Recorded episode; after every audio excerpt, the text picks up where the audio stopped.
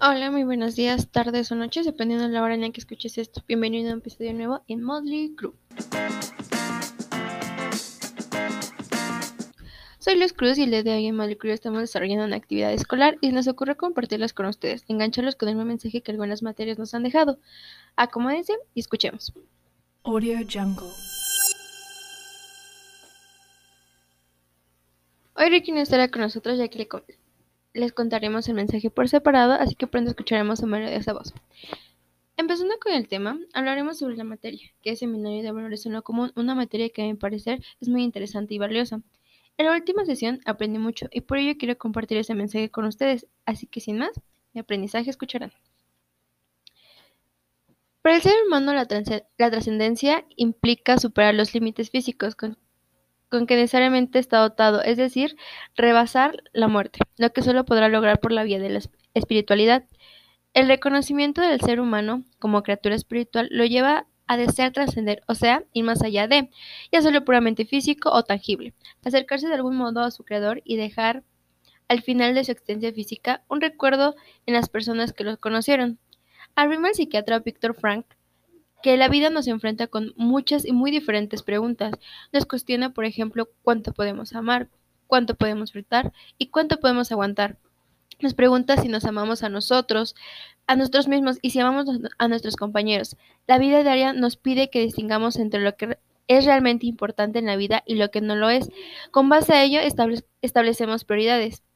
Hay tres virtudes teologales importantes que son la fe, esperanza y el amor, pero hoy solo hablaré de la virtud más importante para mí, que es el amor. La lectura dice que el amor es el uso más humano y más profundo de la voluntad, que amar es un acto de la, de la persona y por eso ante todo se dirige a las demás personas. La palabra amor ha sido utilizada en demasía y se habla de una multiplicidad de amores.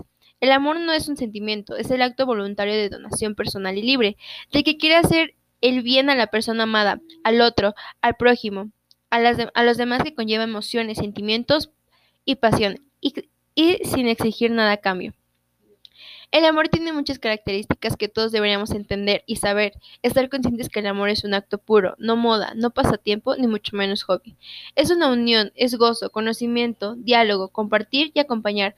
Amar es elegir y preferir, es empatía, comprender, atender, es obedecer gustosamente la voluntad del otro, del otro, perdón. Es prometer amor futuro, es lealtad, confiar, es esperar aguantando las dificultades. Amar es corresponder, devolverlo, es agradecer, es dar, darse uno mismo, es sacrificarse, es dar el ser, es enseñar, es corregir.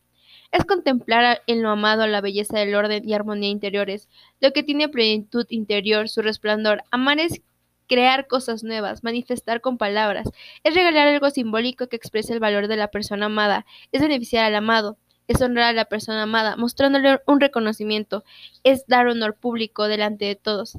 Al estar unidas la fe con la inteligencia y la voluntad, se hace necesario alimentarlas con la fe, que es la sustancia de la esperanza, y la esperanza es creer que se alcanzará lo que se desea. ¡Wow! El amor es un tema muy delicado, que en ocasiones se toca hasta con pinzas.